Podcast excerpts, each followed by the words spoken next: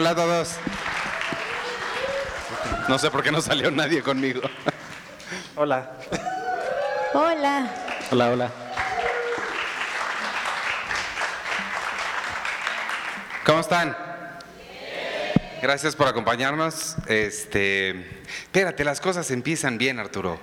Bienvenidos al podcast de Cine Premier números 200. ¡Yay! ¡Logramos! Hicimos muchísima trampa. Apenitas llegamos al 200, como muchos de ustedes sabrán. Espero que todos sepan. Hicimos tres episodios esta semana. Sí, hicimos mega trampa para que cayera el 200 a- ahorita. Hicimos, mira, hicimos tres episodios, cerramos la revista, llegamos a Morelia, hicimos magia y, y quesadillas. Sí, muchísimas gracias a todos por estar aquí. Qué padre verlos. Siempre es muy padre verlos, la verdad. Y yo soy Iván Morales, ¿y tú? Yo soy Penny Oliva. Yo soy Arturo Magaña. Hola a todos. Y yo, Checoche. Hola. Y este, pues nada, así vamos a empezar. ¿Cómo están? ¿Cómo la pasaron? ¿Cómo van en Morelia?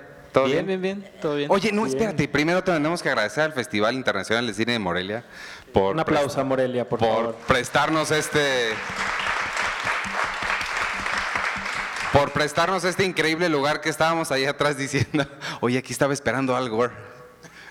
Ah, sí, alguna vez vino algo años, aquí, aquí, sí. Michelle Gondry también. Michelle Gondry, Michelle Gondry. Cuarón. Guillermo del Toro, No, del Toro. grandes personalidades han estado aquí donde nosotros estamos y ahora estamos nosotros. Exacto. Ahora sí, ¿cómo, cómo Esperemos pasaron? que tengamos algo tan interesante que decir como ellos en su momento. Ahorren agua. Seguro, seguro sí. Este, ¿cómo han pasado su semana? ¿Cómo estuvieron? ¿Cómo van? ¿Cómo los ha tratado Morelia? Bien, la verdad es que ha estado, ha estado bastante bien. Nunca nos toca ver. Siempre Morelia es como un torbellino para, para nosotros porque venimos con la revista, venimos a, a cobertura y siempre nos frustra no poder ver todas las películas que queremos. Pero ahora siento que hemos visto más, o es mi, es mi impresión. No, sí, este año hemos visto mucho ¿Pero qué más. hicimos diferente para repetirlo? No tengo la menor idea. Seguramente adelantar cosas como siempre funciona, creo. Sí, yo creo que adelantamos un par de cosas y sí hemos podido ver algunas películas de, de este fin de semana. No sé, no sé si ustedes han tenido chance de ya ver algunas. ¿Han, han ido a las películas del festival ahorita? Sí. Este, ahorita si quieren platicamos de algunas de ellas que, que ya Al se han final vamos a tener sesión de preguntas y respuestas y te- por ahí va a haber un micrófono Sí. para que nos cuenten. Sí, yo también siento que yo no siento, sé que he visto mucho más que antes porque usualmente nada más veía las de la mañana, que en la mañana nos pasan las funciones de prensa, son dos por día y son usualmente las únicas que veía, pero ahorita sí he visto que al son menos- las de competencia mexicana, nos pasan, este, siempre esas son en la mañana, son difíciles porque son a las 8 de la mañana, ¿verdad? Y, y es complicado llegar luego. Pues, Mucho. Bueno, bueno, es que tú, sí eres súper es tempranero. complicado pero- para algunos y no tanto para, para otros. Es que Arturo y yo somos súper desvelados y nos cuesta trabajo a veces llegar. Pero, pero sí, vale mucho la pena. Y pero luego las repiten en la tarde, tienen su gala, su alfombra roja, todas las de, las de, las de competencia de ficción y documental, algunas también este, tienen como su, su proyección en la tarde para el público y, y ahí las cachamos. De hecho, voy a cachar una este, saliendo de este podcast. porque- ¿Y qué ha sido lo que más les ha gustado de que han visto? ¿De las películas? No, de así de- como la gente en la calle, de por Bueno, ejemplo, la vida. ¿cuál es, Es- tu es fachada bonito. favorita de Morelia? Lo bonito de Morelia, Iván, es que puedes estar allá afuera y te puedes encontrar a los directores, Por eso. a los actores, ¿Cuál, has- platicar bueno, ¿cuál ha sido tu, tu- tu encuentro callejero favorito? de este festival? Ay, yo sí no, tengo uno. no de este fest, fíjate, qué curioso. Te estaba yo preguntando año, perdón. cuál es tu encuentro favorito de la vida. A Guillermo del Toro me lo encontré un día aquí afuera. Ah, órale. Ah, yo vi un perro. Un perro. Estaba bien padre. ah, Oye, ayer estaba viendo, alguien subió un video a, a Instagram de, estaba Chema Yaspic pasando por la alfombra de polvo y estaban dos chavos arriba de donde está eh, la alfombra roja. Estaban en el faje más increíble de su vida y, y quien subió el video dijo, oigan, está Chema Yaspic pasando aquí con su película y ustedes Sí. ahí Sí, el echando polvo. todo. Echa- echando polvo. Ay. Exacto, entonces va y búsquense un cuarto o algo porque... Sí. Oye, pues aquí estuvo Al Gore, por ejemplo. ¿Tú crees que él haya dicho Algo como esto que estamos diciendo nosotros. Ajá. Seguro sí. Híjole. Seguro sí. Le decía a Iván. eh, Pero no respondiste si a la calor, pregunta. pediría el aire acondicionado. No Yo creo que pues sí. es contra el eh, cambio climático. Oye, Un, un Arthur, refresquito en popote y bolsa. Es bol- Arthur, no respondiste la pregunta. Ah, del- De, lo que he visto, este Sí. festival, bueno, este año eh, han sido, bueno, Parasite, que creo que es... No, bueno, tenemos que detener la vida para hablar de Parasite. ¿Alguien ha tenido oportunidad de ver, de ver Parasite? Sí, Ah, hay- mira, sí. Hay varios. Es, dígame si sí o no es la película más increíble que han visto en al menos dos semanas. Sí. Sí, mira, Sí, y la a él verdad sí es le que gustó. Las, de las mexicanas eh, ha, habido tres en particular que me han sor- sorprendido mucho, particularmente la de hoy, que se llama Ya no estoy aquí. Creo que es una... Iba a decir ya ¿Cuáles no- las otras dos? No, no es la de ayer, ¿o sí? No, es eh, Mano de Obra y Esto no es Berlín. Sí, Esas son las otras dos mexicanas que me han sorprendido mucho. Sí, tal cual. ¿Tú? Sí. Yo creo que A Portrait of a Lady on Fire. Ah, Es ¿ya la vieron? Está aquí. Sí. ¿Cómo, se, ¿Cómo le pusieron aquí? El, Retrato de una mujer en llamas. Pues es que tal Sí, está cual es, bien. está bien su traducción, Ah, es ¿no? que aquí le pusieron Parásitos a Parasite. Y Pero- decíamos pues- que está... Porque son muchos. Pues pero sí. se llama en inglés Parasite. Porque, ¿cómo? Pues sí, es parásito, ¿no? En inglés. Sí, pero aquí Pero le en pusieron singular. plural. Aquí se lo pusieron en plural. Ah, Mira, no le pusieron retrato de una mujer candente porque, ¿Cómo le pondrían en España a Portrait of a Lady on Fire? híjole, no sé. ¿Sí No, vieron no sé. el post que les dije de las flipantes aventuras de Arturo Flecos? Para Imagínate Joker? las flipantes aberturas de la mujer De la En mujer en llamas. fuego. en llamas, en fuego. No, está, está muy bonita. Está muy buena. ¿A ti te gustó? Sí, sí me gustó. Creo que esa Hidden Life que vi hoy de Terrence Malick. Ajá. Sí, tres horitas pesadas, pero, pero sí, sí aguanta. Y es, es Oye, a mí no me gustó es nada. Malik en toda su Malixes. ¿A ti no te gustó? Es que la sentí muy... a- bueno, es que es, es muy Malik. Él siempre ha sido Pensé como... que iba a decir es muy mala. Sergio, tu opinión. No, es que Malik siempre ha sido aleccionador, como preachy. Ajá. eh, y ahorita lo sentí así. Eso siempre lo siento mucho en su cine y me, me causa conflicto porque como que no hay ambigüedad. Los malos, o sea, aquí en, Ter- en, en esta de Hidden Life, los malos son malísimos, los buenos son buenísimos. Cuando se enojan hablan en alemán, cuando están generosos hablan en inglés, o sea, es como muy raro eso. Pero tiene una fotografía muy, muy padre, eso Bueno, sí, eso- El, el lugar está increíble, sí, o sea, visualmente es muy bella, pero sí la sentí muy aleccionadora de pronto.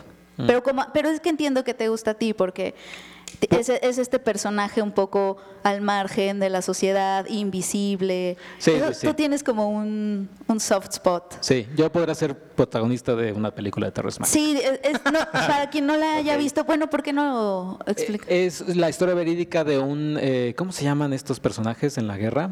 Los objetores de conciencia. Objetores de conciencia, que él dice, me llama el ejército alemán para participar con ellos, pero yo no creo en nada de lo que están haciendo, así que pues no, o sea, voy, pero no voy a hacer nada, entonces lo, Como la de Andrew Garfield, ¿no? como la de Andrew Garfield, pero sin la acción. Ok. O sea, Ah, sí, sin guerra. Es que sí, es una. ah, Sí, sí vale la pena decir eso, que es una película de la Segunda Guerra Mundial donde no hay guerra. O sea, prácticamente no vemos nada del frente. Sí, no está- nada del frente, ¿no? No, nada, él está en la cárcel y ya, o sea, básicamente es las cartas que él se escribe con su esposa y básicamente eso, pero es Terrence Malick a full. Sí, o sea, si les gusta Terrence Malick, seguramente les va a gustar, les va a gustar a Hidden Life. Pero sí dura bastante, entonces sí vayan al baño antes. Y ya. O durante. Digo, yo fui durante.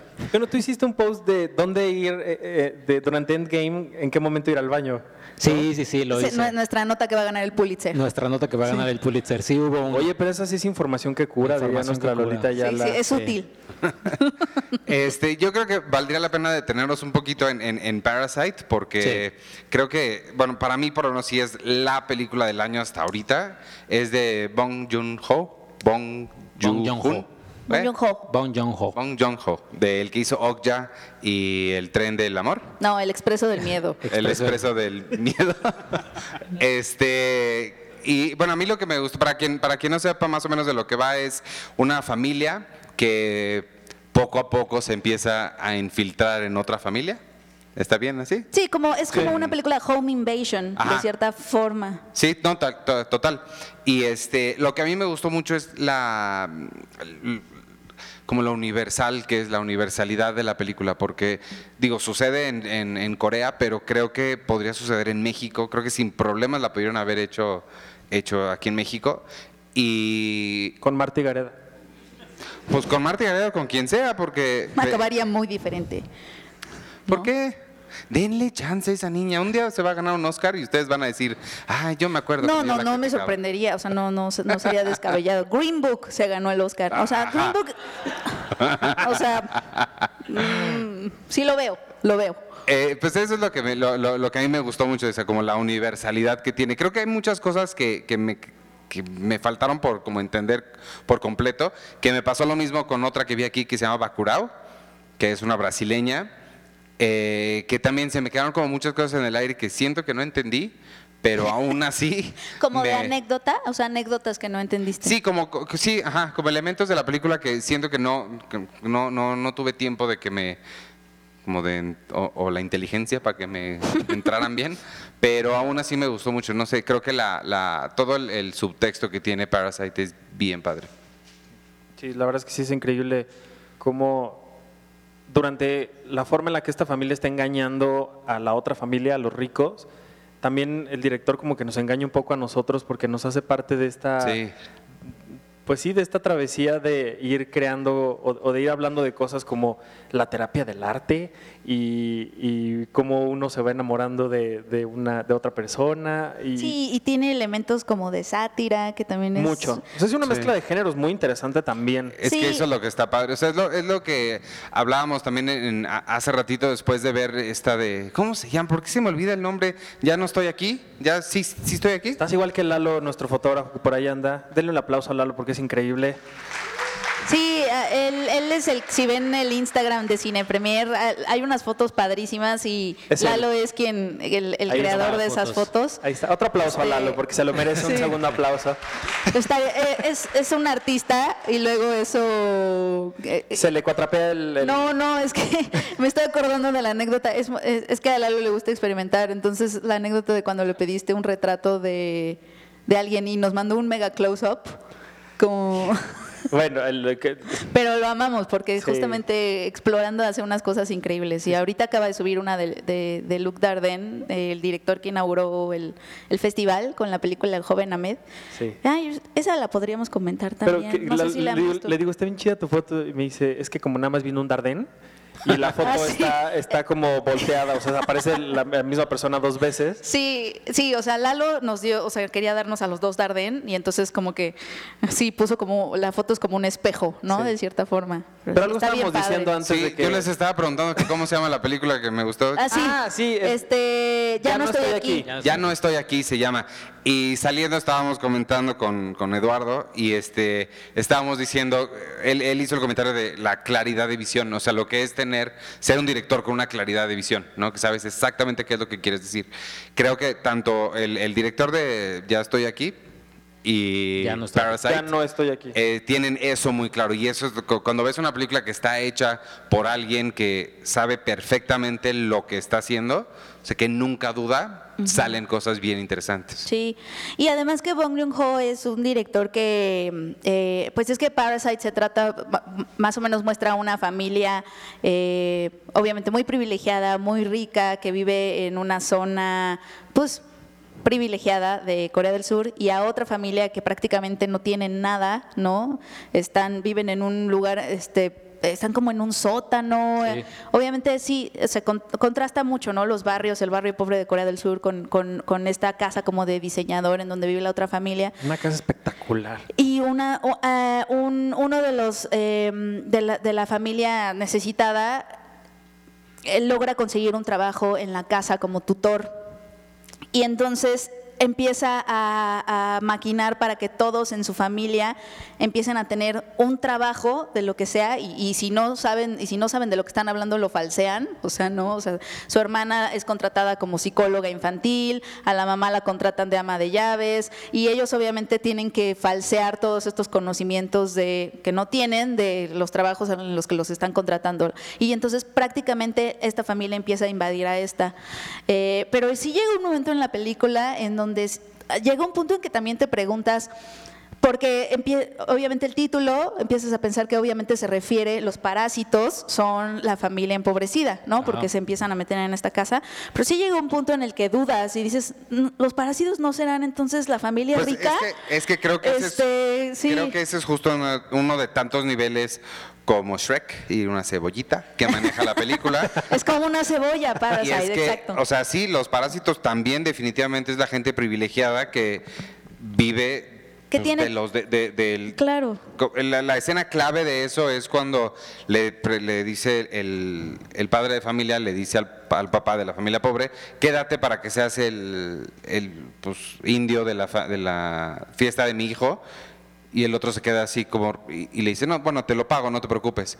Sí, o sea, son, son gente que se está aprovechando también del tiempo y de la, Sí. Bueno, le de dice la situación. específicamente, considera esto como una actividad más de tu trabajo. Ándale, O sea, exacto. ni siquiera se lo pides, como lo vas a tener que hacer. Ajá. Y, y justo yo también me acordé de, yo conozco a muchas personas que, que trabajan en, en este tipo de, de labores con gente que tiene dinero y, y muchos llegan a coincidir en esta parte de cuando se empieza a perder esta conciencia de, le estás hablando a alguien más que está haciendo un trabajo para ti, no lo puedes mandar, no lo puedes tratar mal, no puedes exigirle de esta forma, no puedes ser grosero con, con la gente y muchas veces eh, por lo que me cuentan, se pierde esta parte de, de entender que pues eres su jefe, no, no eres su dueño, no puedes exigirle eh, las cosas, no puedes tratar a la gente mal, Sí. ¿no? Y eso, eso la verdad a mí me, me gustó mucho porque sí es una de las, creo, pocas aproximaciones tan tan honestas de estas personas que a veces podrían considerarse como invisibles, que, que aquí vemos las motivaciones que tienen, aunque pueden pues, ser como muy superfluas o, no muy importantes, como a lo mejor ya no tenemos wifi o qué vamos a comer hoy, sino como, pues sí, o sea, como una forma muy humana de darle, de darle voz a estas personas que muchas veces no la tienen. Sí. Bueno, y además del hecho de que, de que es un director, eh, bueno, ahorita está pasando mucho como en el cine asiático, que hay varios directores que están tomando elementos como del cine de género, ¿no? Cine de terror, suspenso, etcétera, para pues, subvertir los elementos y de cierta forma abordar cuestiones sociales eh, profundas con esos elementos, ¿no? El mismo Bong Joon-ho lo hizo con Okja, ¿no? Que había un poco de influencia de, de anime, incluso, ¿no? Lo hizo con El Expreso del Miedo, que salía una anécdota muy chistosa, ¿la vieron? De eh, El Expreso del Medio la produjo Harvey Weinst- Weinstein antes de todo el deba- la debacle. Ah, de la, de la escena eliminada. Y sí, que había una escena que, Que. Harvey le dijo, le dijo, oye, quiero eliminar esta escena este, de un pez, ¿no? No me acuerdo exactamente de la escena del Expreso del Miedo. Es al final, ¿no? La de las cucarachas. No, no, recuerdo. es de peces. Pero era, era, es de peces y él le dijo a Harry Weinstein, pues sí, pero es que mi papá es pescador. Ah, es que Harvey le dijo, no, yo la quiero quitar porque, ya sabes, ¿no? Siempre los productores es como de, ¿dónde está la acción? ¿Dónde está el clímax? Quiero, quiero balazos, así, y los directores todo el tiempo tienen que estar defendiendo que no, no es, im- no es tan importante lo que pasa, sino el cómo pasan las cosas. Y entonces Bong Joon-ho le dijo, no, es que mi papá es es pescador". pescador, entonces esta escena es muy especial para mí, no la quites. Y entonces Harvey le dijo, Bueno. ok, está bien, sí. Y acaba de decir Bon Joon-ho que era mentira, que su papá no era pescador. así. Entonces, o sea, como, como me dio mucha risa. Pero sí, o sea, es un director, eso muestra que es un director que sabe perfecto lo que quiere. Otra, o- otra cosa que yo he notado, lo estábamos comentando en la, en, en la mañana o alguien, no sé si es idea mía o idea que me estoy robando de alguien, pero es cierta, entonces no importa. Y es que eh, en este festival en particular, en la selección que hemos visto por lo menos, hay muchas películas en las que... eh, o sea, vivimos en, en- en Latinoamérica, estamos viendo películas de latinoamericanos y hay muchas películas que están retratando cómo la situación pues de- de- del narcotráfico, de la violencia, todo eso, se ha metido o se está metiendo en lugares a donde antes no, no- no estaba, ¿no? Y cómo la gente de esos lugares la ha estado recibiendo. Me ha llamado la atención que sí, incluso la película que vimos hace rato, la de ¿es- ¿Ya es mi hora? ¿Ya es, ya es hora? Ya no estoy aquí. ya no estoy aquí. Eres muy malo con los títulos. Este, incluso se trata de eso, porque es la historia de un chavo, bueno, de- es, un- es una subcultura de, que se llama Colombia es de cumbias colombianas, Es una subcultura que se llama Colombia. ajá, en Monterrey. O sea, no el país, o sea. No, no, no. Ah. No, pero justo acabamos de tener un diálogo que pasa en la película. ¿Ah, Porque sí? le, le dice, ¿qué música te gusta? Colombia. Y la muchacha le dice, ¿Colombia es un país? No, una música. Ah. Y él le dice, ah, pues, no, de donde yo vengo sí es música. se fue Arturo, mira cuánto le interesó mi historia. Este, entonces se trata de eso y es un chavo que está, o sea, es una como cultura de los barrios bajos de Monterrey, Colombia. donde hay mucho, ¿qué? Colombianos. Cholombianos. Colombia. Sí. Este, ¿Eso es real? Sí. Pues sí, bueno, me dijeron. Yo no lo he visto, pero sí me dijeron. y ellos bailan, eh, ellos como que la- lo, lo que hacen es que bailan mucho, bailan cumbia colombiana, pero la, la alentan, entonces en lugar de que dure tres o cuatro minutos, duran este, seis Seis. u ocho. Y, este, y es eso, de cómo el chavo tiene que escaparse o la forma en la que lidia con esta violencia que sea... Porque está la película situada, enmarcada en, en cuando justo empezó la guerra contra el narco de Calderón. Este, entonces, cómo él lidia con, con todo eso. Ay, y está, está muy interesante. Lo mismo sucede en Bacurao. Bacurao también es una película eh, brasileña que también está, está aquí. Yo vi ayer. Tú ya la viste, ¿no? También. Sí. Este, y es sobre un pueblo en Brasil en donde la violencia de digo es ella esta es un poco más metafórica o bastante más metafórica pero también la viol- violencia se empieza a acaparar de ese pueblo que, que se ve que era como muy pacífico y lo mismo en la otra que no sé ni cómo se llama ni me interesa recordar pero Sanctorum. esta también es una selva y algo pasa No, pero eso, eso sí, sí me di cuenta. Ayer justamente en el festival hubo tres películas que como que sí, convergen en sus temas, porque está la mexicana Sanctorum, que a, a ti tampoco te gustó mucho, pero tiene... Yo no lo he visto. Ah, tú no la has visto, no, a ti fue el, el que no te no a te mí no me mucho. gustó absolutamente nada Tiene cosas in- interesantes porque es, es la violencia en el campo mexicano y el selva. fin del mundo en, el selva. campo. No, eh, pues, habla del campo ¿Ah, sí? mexicano. ujú. Este, bueno, o sea, sucede que es medio. No, no, sí es el campo. No, no es la selva. ¿No es una tal cual. Lo que pasa es que están en campos de marihuana y la marihuana es muy. Ok Pero, pero no, ¿Cómo- es el es? campo ¿Cómo es la marihuana? Es como muy así. O sea, sí se ve como tropical. Claro. Tropical.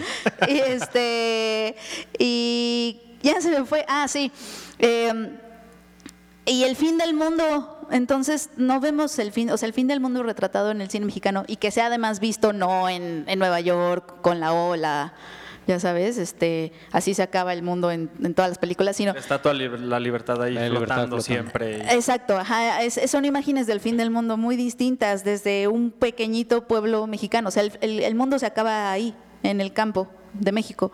Y eso está como muy, muy lindo. Y habla justo, ah, y justo se juntó el mismo día que Bacurau, Ajá. que es también de un pueblo que está que es- obviamente que el narcotráfico, bueno, los vicios, ¿no? Del narcotráfico y, y todo esto se van como colando en, en sus calles y en sus estructuras sociales y como que hay una pérdida de inocencia del pueblo.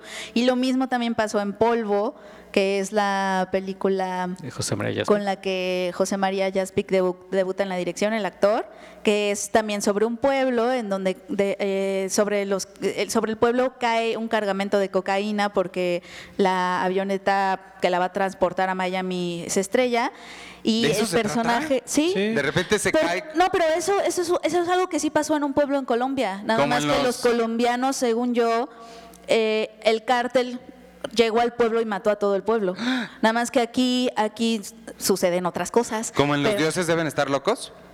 Se les cae una botella de Coca-Cola Eso es algo de comedia, ¿verdad? es una película de comedia ah, sí, que se llama Los dioses deben estar no, locos aquí mataron al pueblo en, la, en Pe- realidad. pero en la película de Jaspic no no, en la película de Jaspic pasan otras cosas, pero sí está inspirado en un evento real. también los dioses deben estar locos Jaspic. Jaspic llega a, a juntar todo el polvo porque si no va a llegar el, el narco y los va a matar Ah. a todos.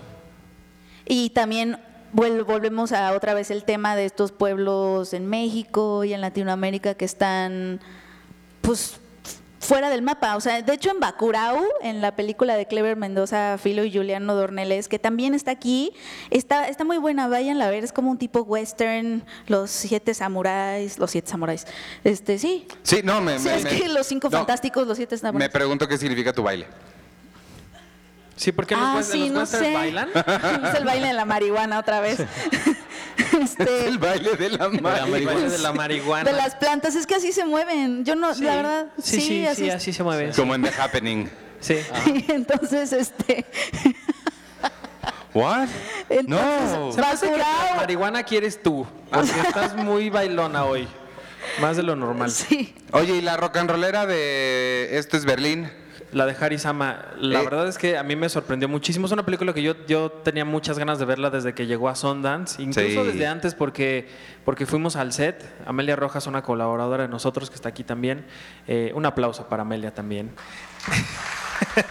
Está aquí. Ahí está, mírala.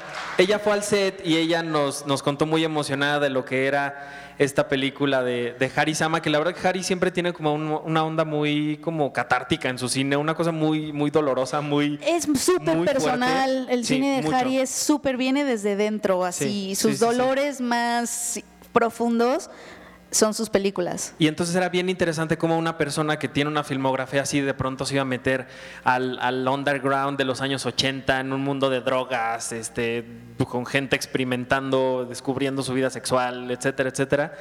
Y la verdad es que es una gran película, creo que es una gran historia que, que además de ser muy humana y muy inocente, sí, sí me, me encanta cómo logra que dentro de un México que era después del terremoto del 85, antes del Mundial, y mientras todo el mundo estaba preocupado o por reconstruir sus vidas o eh, irse a ver el fútbol, había un grupo de personas que no le podía importar menos eso, más que nada más descubrir quiénes son y, y ver qué iban Y a hacer, hacer con su arte, vida. ¿no? Sí, o sea, como de- a tratar como de encontrar entre o el arte o en alguna, en alguna situación, como alguna persona o, o- o lo que fuera, encontrar quiénes eran ellos y cómo podían ellos ser libres y ser felices y demás. Me parece un viaje muy, muy bonito. No, es una película que dura también como una hora cuarenta y tanto. Sí, eso sí, no, no, no dura tanto, que eso se agradece Sí, muchísimo. Y además está musicalizada increíble. Eh, y es, es una película, te faltó, o sea, de- a mí lo que me llama mucho la atención es, o parte de las cosas que más me gustan del cine, es que de verdad muchas películas, todas las películas funcionan de una forma u otra como un examen de Rorschach, que al rato vas a hablar de Watchmen, Sergio, porque ya se estrenó sí, sí, Watchmen, este, de Rorschach, en el que siento que el 30% de lo que ves en la película eres tú mismo viéndote a ti y no tanto lo que la película, sino son las cosas que tú le estás aventando a la película, porque todo lo que estás diciendo es cierto, sí lo veo y todo, pero no es con lo que yo más me quedé de la película. Porque a mí por donde más me llegó es por el lado del, que sí lo mencionaste ahorita, pero donde más me llegó es el lado de exploración artística de, y sobre todo del rock. Como esta gente que a través del rock se está encontrando esa fue la parte que más, que más conectó conmigo. Me, me recordó mucho, les decía, a- a- al documental de Jared Leto que me puso ella a ver, que nunca sale Jared Leto.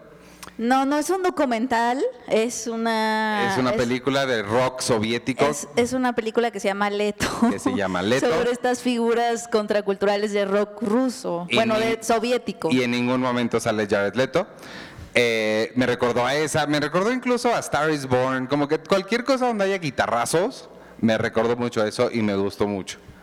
Y drogas. Era mi, era mi película favorita de las mexicanas hasta que vi hoy en la tarde Ya no soy yo. Ya no estoy aquí. Ya no estoy aquí. Yo creo que a ti te gustaría Leto, Checo. ¿Ya la viste? Leto no. No, ni Leto Es- ni. es musical. Ni esto, Jared. Ni Jared. Ni... Rock contracultural, de estos rockeros en- soviéticos que que veían a- al rock estadounidense y decían es que aquí por, por el socialismo y por la URSS y todo no podían no tener eso esa proyección o, o hacer lo que estaban haciendo los rockeros aquí en, en- en Occidente.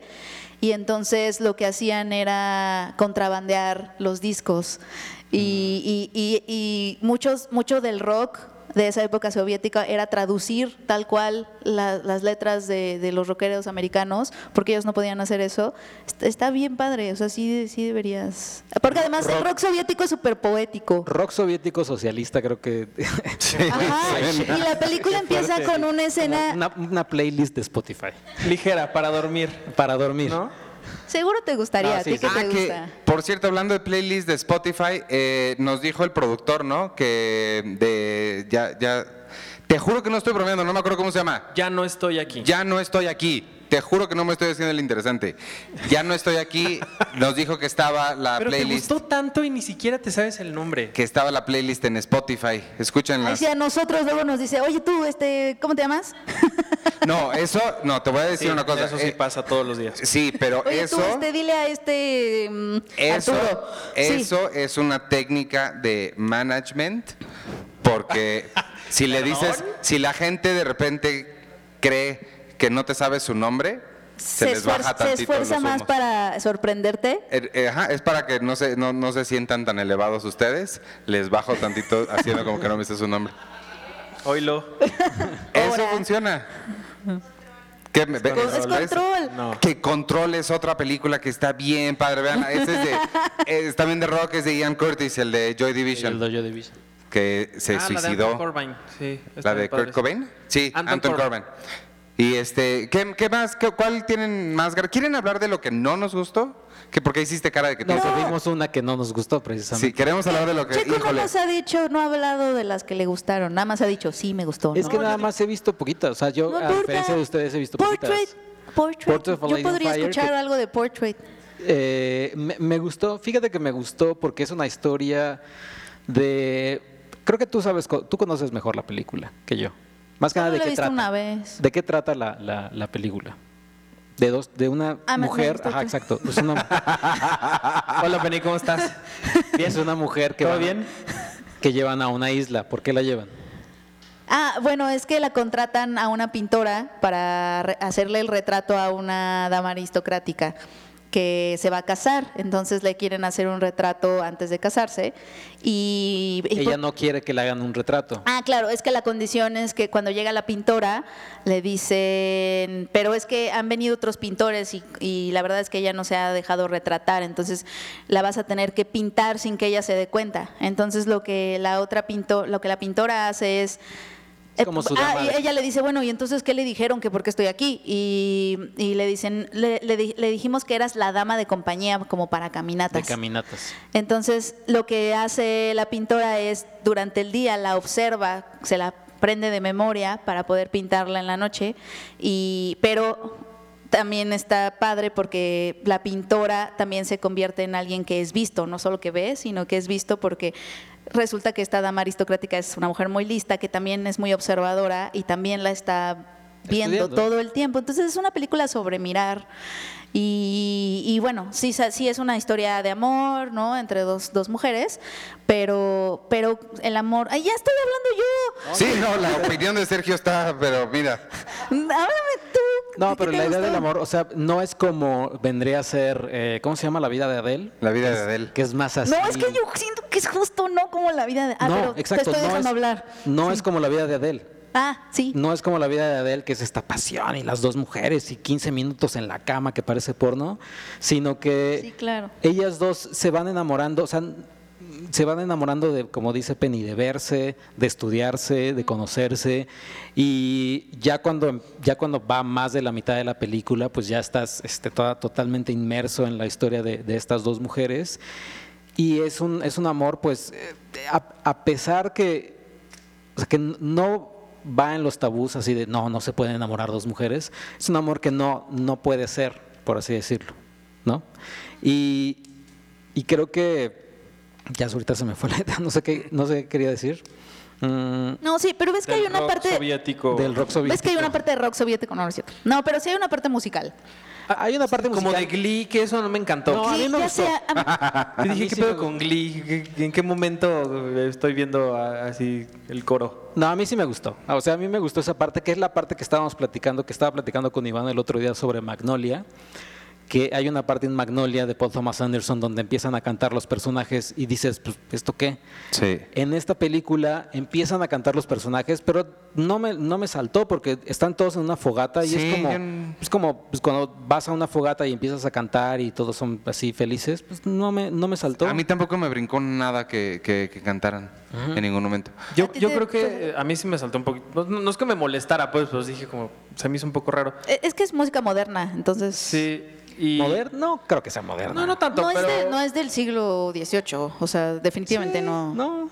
No. Pues no sé, no, no, no sé O sea, tanto de... no es de ese siglo. Mi conocimiento O sea, sobre música del siglo XVIII no sí, está- yo me salté no- esas clases. Ah, No, o sea, no, no. La facultad, esa digo, es no, la de la tampoco soy experta en música del siglo XVIII, pero, o sea, creo que no. Oye, pero- El siglo XVIII que es, es Mozart, ¿no? 1700 y cacho. Porque Mozart conoció Sí. a María Antonieta, entonces debe ser 1780, 1800 por ahí. O sea, ¿no? creo que es No tengo la 1700. menor idea. Creo que es a finales de- del siglo XVIII, o sea, 1700 algo. Ahí está, ¿ves? Ya dijeron que sí. Oye, Y no hay nadie lo que sepa más que el público. Lo que sí es que creo que el, el amor entre estas dos mujeres creo que sí es como el más cañón de este año, si no es que de varios años. O sea, la pasión que hay y el amor que hay entre ellas dos sí, me sorprendió mucho, me gustó mucho porque ni siquiera había necesidad. Vaya, ya sabíamos que se amaban tan muchísimo y ni siquiera se habían besado, ni siquiera había pasado nada entre ellas. Es lo que te digo, o y sea. las dos ya habían logrado construir este amor tan cabrón en la pantalla. Eso me gustó un buen. Eso es lo que te digo, porque lo que decía Checo justo, de que eh, es un amor que sale de que ellas se están mirando y no de que el director las está mirando. O sea, por ejemplo, en, en la vida de Adele es totalmente... El hombre las está viendo, o sea, eso es lo que está pasando y por eso estas escenas larguísimas. Yo la primera vez que la vi, la vi aquí y me acuerdo que eh, ves que hay una escena de sexo larguísima Sí, en la vida de Adele minutos. y nada más escuchaban así como cómo se movía la gente en los asientos, así de incomodidad. Sí, no, no, pero de incomodidad. A ver, no yo sé quiero qué saber te estás por qué se imaginando. movían a- específicamente así al ver una escena de sexo. ¿Tú por entre qué dos crees que mujeres? se estaban moviendo? Era de incomodidad, no era de otra cosa. O sea, se veía es que cuando te mueves de, o sea, así y así. No sé cómo te mueves tú. ¿Y ¿Qué? O sea, cuando, cuando estemos viendo una película y tú te empiezas a mover así, es porque te está No, gustando mucho la asiento, película. por incomodidad. Porque estabas viendo a las chicas, pero obviamente estaba el male gaze, el male, male gaze absolutamente ahí. De, de Advelatif, qué chiche. Ajá. Es que es bien importante ver las películas y ver quién está mirando, o sea, desde dónde estamos viendo lo que estamos viendo, porque creemos que la cámara se puso ahí porque Dios la puso ahí, no es cierto. Alguien la está poniendo en cierto lugar, está construyendo un lenguaje desde cierta mirada, etcétera. Y lo que me gusta de, de Retrato de una mujer en llamas es que precisamente son las mujeres las que están mirando ahora y, y no, no, no siempre las mujeres históricamente y socialmente han tenido la oportunidad de, de no solamente, o sea, obviamente siempre hemos, siempre estamos viendo, las mujeres somos parte del mundo, ¿no? Entonces estamos viendo, pero no tenemos, mm, ah, históricamente las mujeres no siempre han tenido la oportunidad de expresar lo que están viendo y desde dónde lo están viendo. Y, y esta película habla de eso, ¿no? Empezando porque su protagonista es una pintora. Entonces, este, me gusta mucho, mucho eso. Y salen pocos y eso hombres. es- Los hombres que salen son como tres hombres y como dos minutos. Y, y hay un momento en que es como están ellas tres solas en la casa, ¿no? Ah, bueno, no, es que son tres de pronto porque está en la casa está la que es el ama de llaves. Sí, como la ama de llaves. que se queda también con ellas. O sea, la, la mamá se va un tiempo y les dice, bueno, ahí te quedas haciendo el retrato a mi hija y se va. Y entonces se queda la, la- el ama de llaves, este, la pintora y la, la chica. Ahí es donde llegan los zombies, ¿no? Se- Sí, no, es- no hay zombies. Oye, vamos a, a- a- a- Sergio quería muchísimo hablar de la gran decepción. Bueno, fue gran decepción para mí, la verdad. También para mí. Yo les, de- les debo decir que a mí, este, para no guardarles tanto el, el spoiler, a mí Jorge Michel Grau me gusta mucho. Creo que somos lo que hay, es una de las... pe- digo, de- o sea, una- no, está mal decir una de las películas más originales porque o eres original o no, pero creo que es eh, sumamente original. Creo que se ve una mirada muy clara. 719 creo que también se ve lo que decíamos, que tiene una mirada clara y sabe qué quiere contar. Y en esta anoche vimos Perdida, que es su nueva producción. Híjole. Mira, ya se fue Jorge Michel, ya. No te vayas, Jorge, regrésate. Sí, yo- Luego, ¿nos puedes dar una entrevista? No. No. yo también quería mucho ver Perdida, porque sí, también Jorge Michel Grau, yo vi, o sea, creo que somos lo que estaría entre mi top 5 de películas mexicanas, así de, de toda la vida. Y se me hizo muy original. Lo que comentaba con Arturo es que tiene también esta conexión con Cronos, eh, donde salen estos Sí, sí. personajes de la. eh, ¿Cómo es? Este, de la. ¿Mortuaria? Sí, No, no, la, la- es este, el crema, la morgue. de la morgue y, y tiene esta conexión y demás. eh, 719 me gustó, no, no la amé, pero me gustó, que se más original. Y sí, Perdida, que es la historia, que es un remake de una película colombiana que se llama. ¿Cómo se llama? La verdad oculta, exacto. Eh, ¿Eso no es una novela del, de Canal de las Estrellas? Y, y es una historia sobre una, un, un, eh, un director de orquesta interpretado por José María de Tavira. Que Otra vez, ¿se acuerdan que, que ya había sido director de orquesta en Arráncame en la vida? Arráncame la vidorria. Y es este director de orquesta que tiene su esposa que es colombiana, se van, vienen aquí a México porque le ofrecen un trabajo de director de orquesta.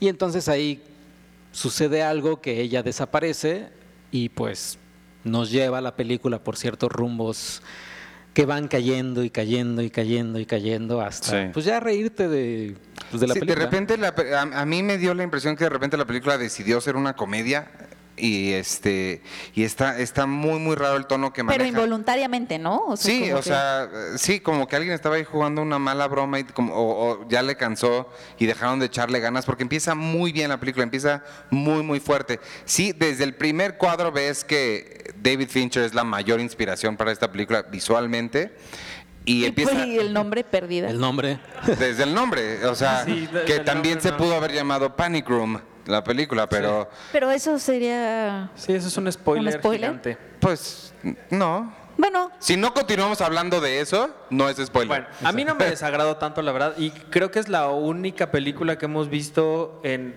varios festivales donde No, yo ya todo vi un el equipo montón. entramos juntos a verla. Ah, porque sí. sí. teníamos muchas ganas todos de verla y, y creo que nunca habíamos estado todos, todos viendo sí. la misma Sí. película. Pero yo me arrepentí de no haber entrado a la de Añez Barda a la- como a la mitad.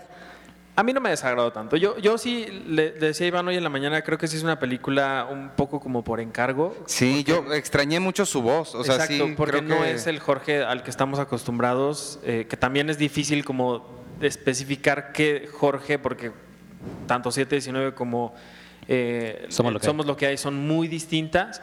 Eh, creo que sí es una película impecable, eso sí. Eh, me gusta mucho también la forma en la que, en la que, pues sí, de cierta forma como que llega un momento en el que también te engañan, porque ya no sabes qué está pasando y empiezas tú a, crea- a creer que una persona, que cierta persona es la culpable de lo que estás viendo y resulta que no. Y entonces ese viaje a mí me pareció bastante interesante. Está, me gusta que esté por demás decir que es una película con altísimo nivel de producción. Sí, ¿no? eso. Me, me gusta que sí está muy bien hecha, la foto está impecable. No, no sé quién sea el fotógrafo o la fotógrafa, pero me gustó muchísimo.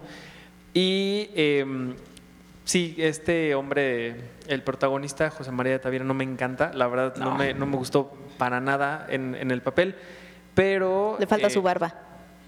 Le pues no falta sé su, si su barba. Sí. Pero, pero bueno, caso contrario de. eh, ay, siempre se me olvida su nombre. Paulina. De Paulina Dávila, a mí me encantó. O sea, Paulina a mí sí se me hizo muy bien. ¿Quién es? ¿Cuál de las dos es Paulina? Es la esposa. La esposa. Le- Ah, Paulina creo que ha sido, ha demostrado muchísimo que tiene muchísimo talento. Yo la conocí en una película que se llama Que Viva la Música, creo que se llama, que es una película increíble.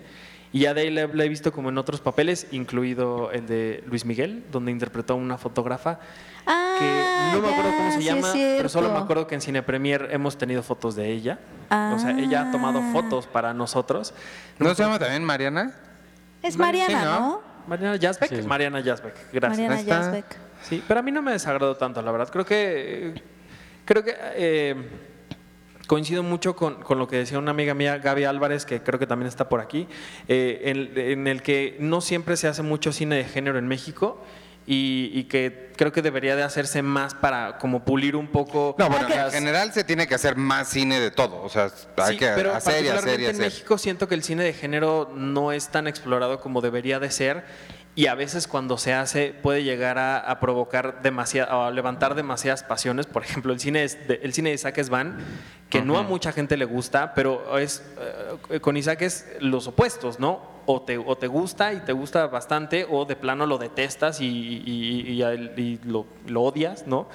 Y, creo que debería de hacerse más cine de género y, y a mí me gusta este tipo de, de- experimentos porque si es una película de, encargo, o sea, si es alguien que le dijo a este hombre, pues hasta esta, este remake, me gusta que haya sido eh, pues particularmente un- una película de género y no una comedia romántica más. ¿No? Y no trae historia como fácil, que no siempre termina siendo como un experimento seguro, como vimos con Tres Idiotas, que ni aún teniendo a- a- al director que, que- que tenía, que era... eh, ¿Era Carlos Volado? No. eh, Carlos Volado, ni siquiera con él puedes garantizar que una comedia como Tres Idiotas va a funcionar y va a ser buena. Entonces, eso a mí me gusta. ¿Ya no? ¿Nada? Yo, No, yo, ya. yo el problema que tuve con Perdida fue como que siento que es una película que está demasiada, demasiado enfocada en las cosas que van a pasar, o sea, el plot, y descuida todo lo demás, pero absolutamente todo lo demás, el, el- el arco de sus personajes, los diálogos, la gente habla como nadie hablaría, nadie habla así. Sí, hay un diálogo en específico que ella se acaba de salir de bañar Él, él la besa y le dice... y le dice, qué limpia estás. Son, como que nadie, nadie dice eso. Es lo que dices cuando quieres ser sexy. y- y habla la gente, o sea, los personajes hablan solos, ya sabes, como estos, estos diálogos que es como de sí, este, no, no sé, o sea, como cosas que no te dirías a ti misma. Como de telenovela. Sí, como que necesito explicarle al espectador lo que siento y entonces en lugar de mostrarlo lo tengo que decir, aunque me parezca, o sea, no. es que si y agarro y no esta me- botella ahorita, entonces se me podría caer. Sí, cosas así. Y, y- y- y siento que es porque justamente no estás trabajando en mostrar las cosas. Sí. Y nada más estás enfocado en que la gente entienda qué está pasando a nivel anécdota. Sí. Y siento que eso le pasa. Y sí, y justamente me hace sentir como que Jorge Michel Grau no está ni presente ahí porque ni siquiera es su historia. O Sí. sea, la anécdota la saca de esta otra película. Entonces, ¿dónde está él? Si nada más es una película que está enfocada en eso ¿Sabes y dónde eso no es de él, ¿Sabes dónde está? ¿Dónde está? ¿dónde? Perdido. Ay, no. Y lo va a Híjole. tirar y se va a ir así. Híjole. No. eh, no. Gracias, México. Sí, se va. Híjole. Gracias, Morelia. Bueno, pero, Sí. pero no, no, pensemos, pensemos que después del el chequezazo que le llegó a Jorge por esta película, Se está riendo de nosotros. va, va a poder después hacer una película igual de buena que 7 y Oye. 19 o somos lo que hay. Sí, yo, yo, yo voy a ignorar esta parte. O sea, Hay que comer, hay, Sí. hay, Sí, hay no, eso- cosas- sí, me voy a pagar quedar las con. tarjetas, ¿no? O Sí. sea, Oye, y ahora que Checosazo nos cuenta de... Tienes cinco minutos para hablarnos de Watchmen para pasar con las preguntas y respuestas del público. Cinco minutos de. Bueno, Watchmen se estrenó, todos estábamos aquí en Morelia, pero se estrenó en HBO este fin de semana. Ayer. Ayer Damon Lindelof es el encargado de traer de nuevo a esta, esta novela gráfica, que es una secuela de la novela gráfica, ubicada obviamente 30 años después de lo sucedido en, en la novela de Alan Moore y Dave Gibbons. Y pues a final de cuentas es una historia más de Damon Lindelof, este creador de The Leftovers y, de The Lost. oye. Y no, no, vaya, el primer episodio, los dos primeros episodios, no le entiendes. O sea, básicamente es, es, es- es como Lost, pero no le entiendes en el mal sentido, no le entiendes, sino que te deja picado. Dices, bueno, quiero saber por qué demonios está pasando esto, por qué... Como en Lost. Como en Lost, exactamente. Quizás no tan enganchador como, como en Lost, que ay, hay una criatura. No sé si en el primer episodio pasa que ya No, que no, hay ruidos extraños. no me acuerdo. no, no creo. ¿No? No, es muy pronto para.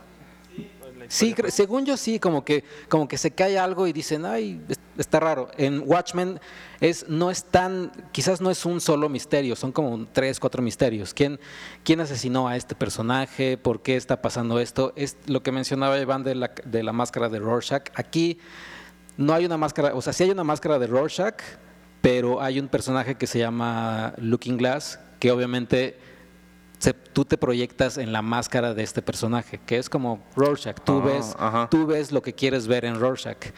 Y pues, si, si son, si son fans de, de Watchmen, les va a gustar, les va a intrigar. Si no son fans de Watchmen, creo que también les puede intrigar porque no van a entenderle nada, y, pero van a querer saber qué sigue. Y pues si son fans de lo que hace Damon Lindelof, pues obviamente eh, les va a gustar. La música, eso sí está increíble, que es de Trent Ah, Reznor. Trent y- Reznor. Trent Reznor y Atticus Ross, Trent Reznor de Nine Inch Nails. Y todos los demás lo hacen muy bien. Regina King, que cada vez que veo a Regina King me acuerdo que sale en la de Hilary Duff. Claro, va a ser el papel por el que la van a recordar toda No la vida. manches, Ni sí, es, va a es la, importar tanto. es el hada madrina. La hada madrina. Y es la jefa de, de, de, de- de Sheldon Cooper. Ah, esa señora. Ah, es la, Ah, es la ¿sí? jefa. Es, no, es, no es su jefa, es la de Ah, la- recursos, recursos humanos. humanos, sí. Sí, pero na- nunca va a superar nada el que ella sea la hada madrina de Hilary Duff. De Nunca he la visto nueva eso. Cenicienta. Oye, se va a estrenar la de Charles Manson de Hilary Duff, ¿no? Sí, ya tiene su boleto. Ya tienes. Ya tengo la sala reservada para mí nada más. ¿Aquí? ¿Se estrena aquí? Sí, en, en la, en- va a ser la de clausura. Va a venir, de hecho, Hilary, Hilary Duff. Duff. Sí, este, estoy muy emocionado por, por eso. Vamos a hablar de Lizzie McGuire, el regreso.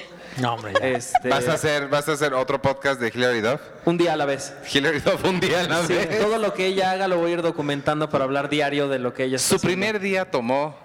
Sí, esta semana con Hilary ¿Tú querrías una sección como la que teníamos de Devon Sawa? Creo que sería Pero- infinitamente más interesante porque cada vez era como, bueno, pues esta semana con Devon Sí. Sawa, pues él, él tuiteó, hola. Ya va a estrenar, ya va a estrenar película, ¿eh? No, ya estrenó. Ah, ¿ya "Esta estrenó? Devon Sawa. Y así, pues no. Ya va a estrenar, digo, ya estrenó su película con John Travolta. Con John Travolta y y- le fue así asquerosamente mal. Pero la dirigió Fred. Durst de Limp Bizkit. Hay una escena en la película donde está, está el personaje de... ¿La viste? No, no, no, pero vi un, vi un review. Está el personaje de Devon Sawa y le dice a su hijo, oh, mira, está, este, ¿cómo se llama? Limp, Bi- oh, Limp Bizkit en la radio, wow. sí, o sea, es la peor, es la peor como palmadita en la espalda de un director a sí mismo. ¡Wow! Qué triste. Sí, Oye, no, y está que terrible. en la que en la de hablando de personajes que o dan palmaditas, en la de The Dead Don't Die, la película que, que va a traer Jim Jarmusch se estrena en noviembre de zombies. eh, sus personajes lo insultan a ¿Ah, él. sí? Sí, ¿A está Jim bien Jarmusch? padre. Sí. ¿Odio las películas de Jim Jarmusch así o...? Ah, no, o sea, no, no dicen tal cual eso, pero, Pero- sí hablan de él y lo insultan. Está bien Ah. padre esa parte. También en, en, en Veronica Mars hablan del creador. El creador se llama Rob Thomas, igual que el de Maroon, Maroon 5. Rob Thomas, es, nadie sabe quién es Rob Thomas. No. Bueno, eh, este es un músico y entonces están hablando de él, pero realmente están hablando del creador. Está chistoso Veronica. Vean Veronica Mars, porque claramente nadie ha visto Veronica Mars. Este, vámonos ya con las preguntas del público. A veces siento que lo dejamos solo en temas. Es que, a ver, no, a ver, espérate. Levante la mano, ¿quién ha visto, a ver, Veronica Mars? Empecemos por ahí. Una. No mientan. Uno. No es por No dos. mientan por convivir, no los vamos a juzgar. Al contrario, si lo hacen, Dos, ya, ella, que es la primera que vi, y a él Buffy. No es posible, niños. ¿Cuántos años tienen? Tres. Tres. Tres. Firefly. Fly, ajá. Uno. Y es el mismo, además. Es como tu alma gemela, él. Y la, la, la última que les voy a preguntar, Doctor, Doctor Who. Ahí está, ah, al menos ahí. Ahí Gracias. está, ahí está. Sí tienes barrio que te Váyanse respalda. a su casa y vean estas cosas. No es posible que Y vivan sin ver era, era muy raro cuando antes Iván llegaba a la oficina muy contento a querernos contar de lo que había visto de Doctor Who el día anterior y pues, pues no, o sea, con nadie podía y nada Yo- más Penny le decía, Yo sí me "Ah, o- ok, qué, qué padre. Y de repente empezaba como a hacerle así en el sillón. Ahora entiendo por qué. Entonces, sí, ahora Bueno. tiene todo un poco más de sentido. ¿Tienen algo más que añadir? ¿Algo más Oye, que quieran a, decir? no, a mí sí me interesó Sí, cuando me contaste de los adipositos. No mientas. Son lo- unos villanos que son... Sí, sí. La gente eso- gorda pierde su... Eso sí me gustó. Sí pierde gustó. su grasa y se convierte en, En monitos, monitos. que son villanos. Es increíble. Está padrísimo, eso sí me gustó. Eh, Ahí sí me emocioné. Este, ¿algo más que quieran añadir? ¿No? Gracias, nada, se la pasaron bien. No, no. Sí, no, creo, que, gracias. creo que Vamos con las No, yo preguntas. los quiero entonces. escuchar a Por ahí ellos. creo que iba a haber micrófonos, me parece. Ahí hay uno. uno. O, o no tienen preguntas y ya nos vamos. Por cierto, O comentarios, lo que sea. traemos regalos allá atrás que espero que hayan agarrado su póster de algo. Y después ahorita a la gente, mira, este, mira, la gente que haga preguntas les vamos a regalar unas cosas que están bien padres y que están O acá que atrás. comenten, pueden ser comentarios, ¿no? No Pueden ser necesariamente- preguntas, comentarios o ambas. Sí, Reclamos no. también. No. Sí. ¿Quién tiene algo? Yo. Ahí, ya. Ok. Hola. ¿Cómo están? Buenas tardes. Hola, gracias por venir. Gracias por invitarnos. ¿Cómo te llamas? Lalo. Lalo. No, a él. Hola, Tocayo. Sí, pero como Lalo. Sí, eh, yo tengo una duda para, para ti, Iván. Para mí. Eh, si en estos tiempos, bueno, no, no somos precisamente millennials, ya te, ya está- Pues fíjate que millennials, esa, sé que no es la pregunta, pero de, según, es que el otro día lo leí, eh, según Wikipedia, millennial es del 80 al 2000. 2000. Entonces, técnicamente yo sí quepo dentro de los millennials. pero como que lo han cambiado, ¿no? Porque, porque en los 80 nos llamaban la generación X, Sí. luego le fueron moviendo el nombre y bueno. Sí, es que es muy mu- nebuloso. Pero, pero bueno, la, la cuestión, por ejemplo, tú como editor en jefe de la revista, ¿cómo, ¿cómo le han hecho ustedes para mantener esto? Para que esto sea papelito, ¿no?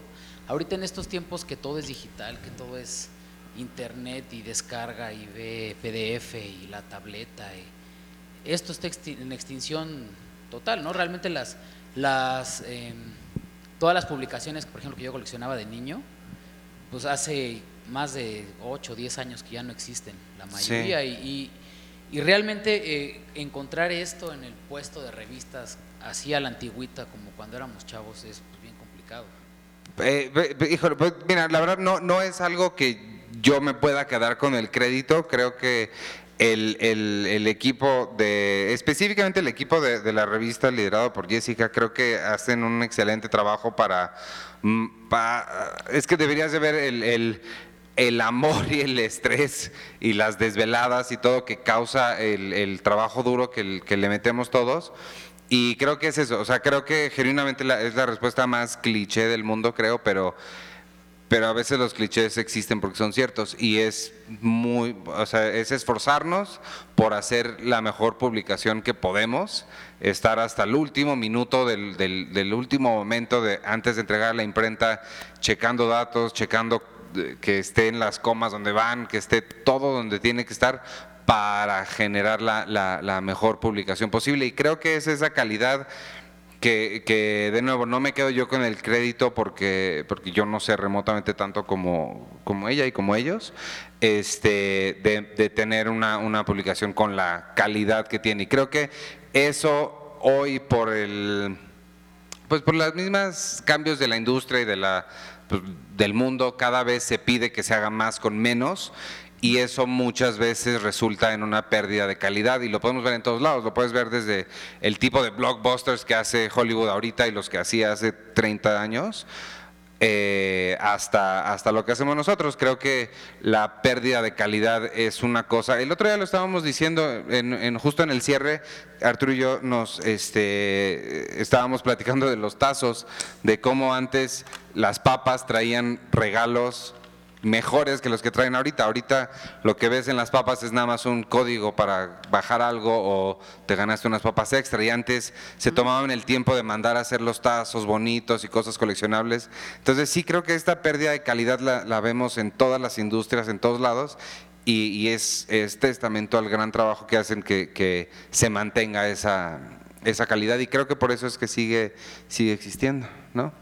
Sí. Sí, yo, o sea, yo me atrevería a decir que no es tanto que nosotros la hayamos mantenido, obviamente, obviamente le, le ponemos muchísimo amor, como dice Iván, pero más bien son ustedes los que la han mantenido por, por 25 años, o sea, los lectores son los que la han mantenido y creo que más bien el equipo, eh, no solo nosotros, no, porque nosotros obviamente eh, estamos ahorita, pero atrás de nosotros ha habido otros equipos igual de apasionados que han pasado como la tradición de de escuchar a los lectores y de establecer diálogo con ellos, que creo que eso es algo muy importante a la hora de hacer una revista.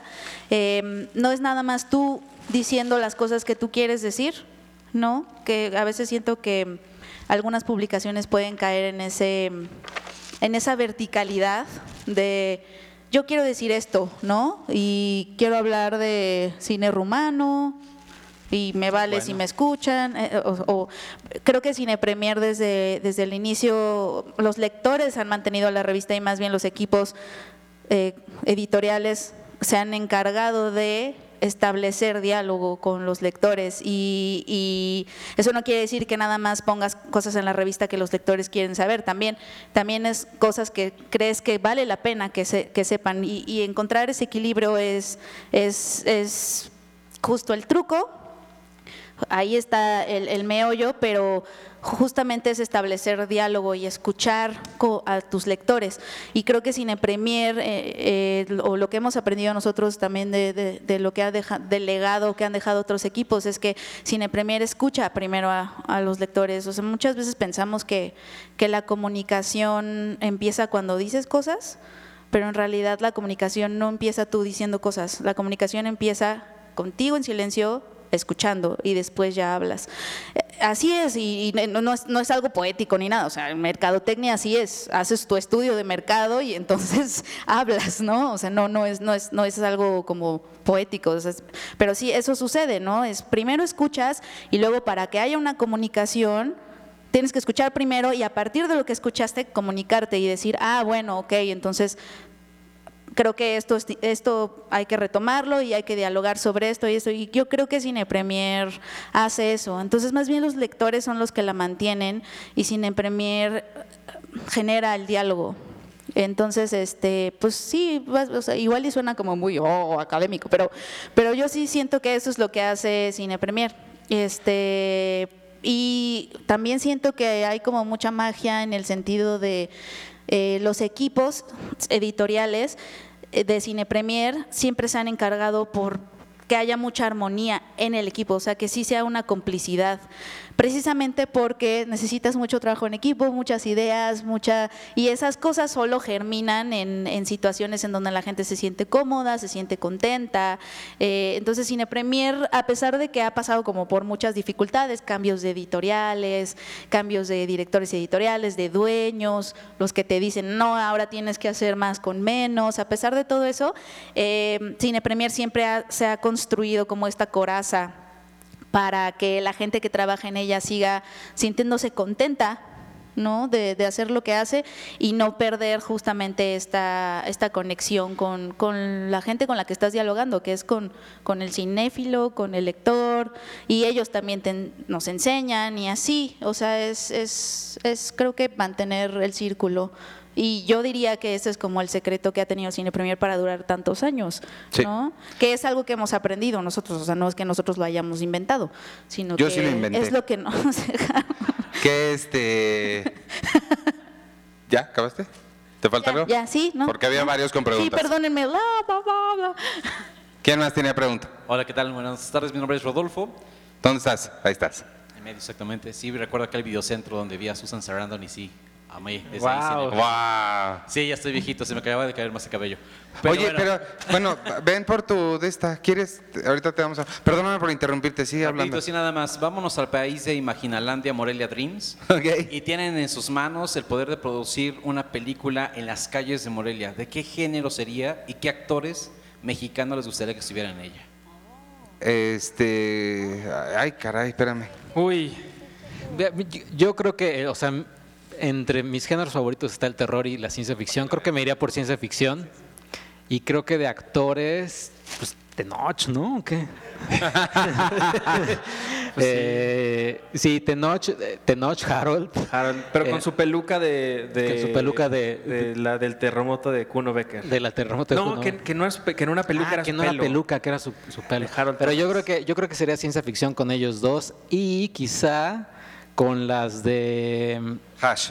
no, la música. no de- Paulina Gaitán Estoy ahí. Paulina Si Gaitán Hash, yo estoy ahí. y Cristina Rotlo, que es la de Ajá. la película de ayer. Ah. ¿Tú?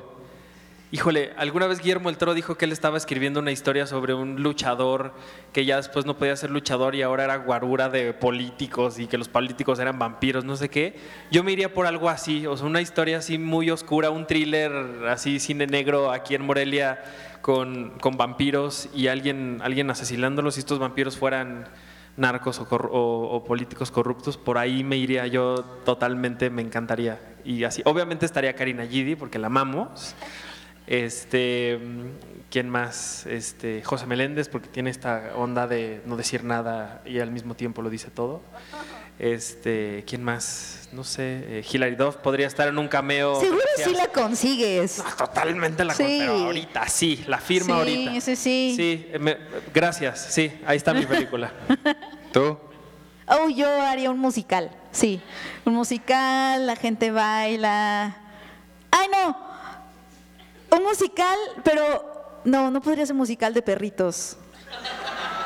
Pero podría ser seguir a unos perritos por las calles de Morelia y que sea medio comedia. Como Chihuahua en Beverly Hills, pero Chihuahua en Morelia. Ándale, ajá. o la dama y el vagabundo. Yo, yo haría eh, como ah, de pura conversación caminando como Before Sunrise. Mm. Este, con, no sé con quién, con con Ethan Hawke. No, pero tiene que ser mexicano, ¿no? Supongo. Sí, dijo que Con mexicano. Con- Sí, contrata a la gente Ándale, mexicana. otra vez haría a Luis Gerardo y Marisol otra vez y los pongo a hablar ahora acá.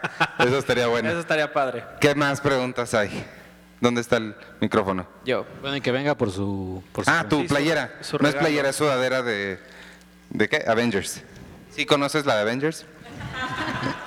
¿Y la pregunta otra cuál era? Eh, yo, acá atrás. Ok. Ay, Este, ¿dónde? Aquí. Sí, sí. Es la primera vez que me pasa eso de... Ya, perdón. Eh, yo soy Diego eh, y no es una pregunta sino un comentario, simplemente decirles que está, es, es la primera vez que, eh, bueno, escucho y en esta ocasión veo el podcast. Yo soy como muy fan de los podcasts todo el tiempo, pero todo el tiempo estoy escuchando los de comedia más bien, pero ahora este que encontré este de cine de ustedes está muy padre, eh, los felicito, está, me gustó mucho y ahora lo voy a escuchar. De- Bienvenido, Sí, bienvenido. No, muchas gracias, bienvenido. Muchas gracias. Qué bueno Sí, que, Gracias que te haya gustado. Oye, ¿este no tenía que ser patrocinado por Barcel? No, va, no. Ya acabamos. Ok. Perdón, con- muchas gracias. preguntas que te haríamos a ti. ¿Qué? Su regalo. Oye, ya no tengo playeras de Avengers, pero tengo, ¿qué es esto? ¿Una mochila de Pikachu? ¿O un DVD, un Blu-ray sorpresa? ¿Qué prefieres? ¿Qué dijo? Mochila de Pikachu. A ver, pásamela yo la, la abro. Y la siguiente pregunta, Aquí atrás. atrás. Eh, hola, soy Leo. Eh, primero que nada, eh, gracias por darse el espacio de compartir un momento con nosotros. No, al contrario, gracias por venir. No, este, la verdad es que es un sueño tenerlos así de cerquitas. No me pierdo sus podcasts. Bueno, los sigo desde el episodio 90 a la Ándale. fecha. Qué y padre. la verdad es que no se me ocurre como mucho, no se me ocurre casi nada. Creo que sería cuánto tiempo van a estar más en el festival y qué es lo que van a ver durante estos días. En el festival, yo me regreso, yo creo, el miércoles, ¿quedamos? Sí, yo creo que el miércoles. Miércoles, miércoles, tú también te vas el miércoles, ¿no? No, yo me- el, el jueves en la mañanita. Ah, ya se va el jueves y Arturo sí se queda todo con Lalo hasta el sábado. Este, yo, ay, había una que tenía muchas ganas de ver, pero yo no creo cuál era. La de Los Miserables, ¿no? Ah, Los Miserables, la francesa que se va a ir a Cannes porque no, no, va se va a ir a, fue a Cannes, fue se a va a ir a los Cannes Oscar. y va a ir a los Oscar porque no va a ir tu señora de fuego. Ah, sí, no va a ir.